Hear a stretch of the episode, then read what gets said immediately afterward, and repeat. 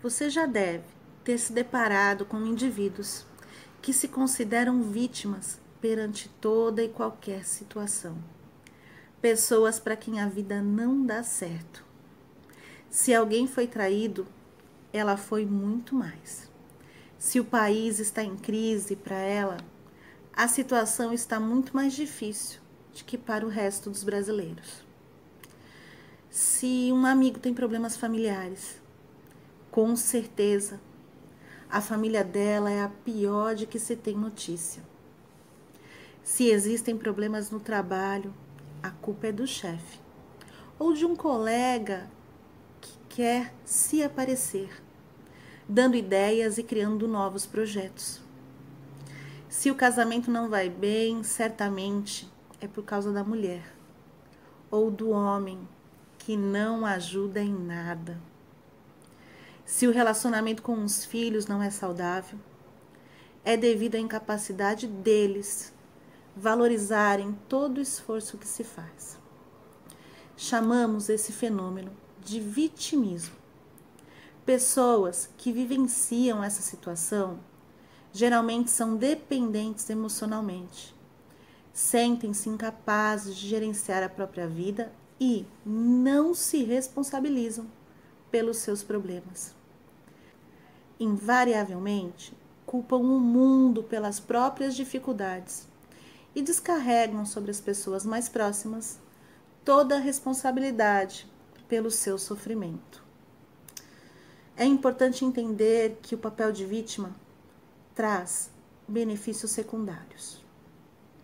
Isso quer dizer que quando uma pessoa se retira do protagonismo da sua vida e culpabiliza os que estão à sua volta por suas dores, ela não precisa assumir a responsabilidade sobre suas dificuldades. Desta forma, ela deixa de encarar suas fragilidades, evitando a dor que naturalmente faz parte do processo. Além disso, pessoas assim encontram aquelas que se desdobram para retirá-las desse sofrimento. Acabam por tentar suprir tudo o que a vítima diz que precisa, mas sem sucesso. São pessoas que se abastecem da compaixão dos outros. Portanto, mesmo que encontremos soluções práticas para ajudá-las, essas pessoas nunca estarão satisfeitas, tornando-se satisfeitas os benefícios secundários desaparecerão. Justamente o que a vítima deseja.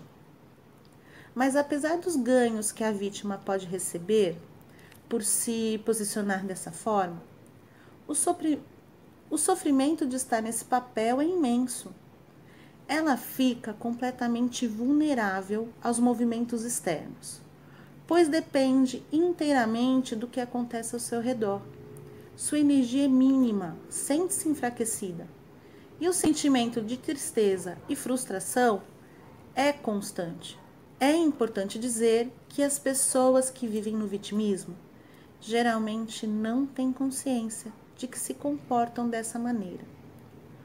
O processo de conscientização pode ser lento e doloroso, mas é possível. Quando identificamos o vitimismo no outro, é importante não alimentarmos com a nossa compaixão e pena. Quando percebemos isso em nós, é necessário questionar os próprios sofrimentos e verificar o quanto dessa dor é justificado. Além disso, é essencial se perguntar: quanto dessa dor é responsabilidade minha? Em alguns casos, é necessário acompanhamento psicoterápico. Enquanto a vítima continuar culpabilizando o mundo pelas suas dores, dificilmente conseguirá resolver os seus problemas. Viverá aprisionada e infeliz.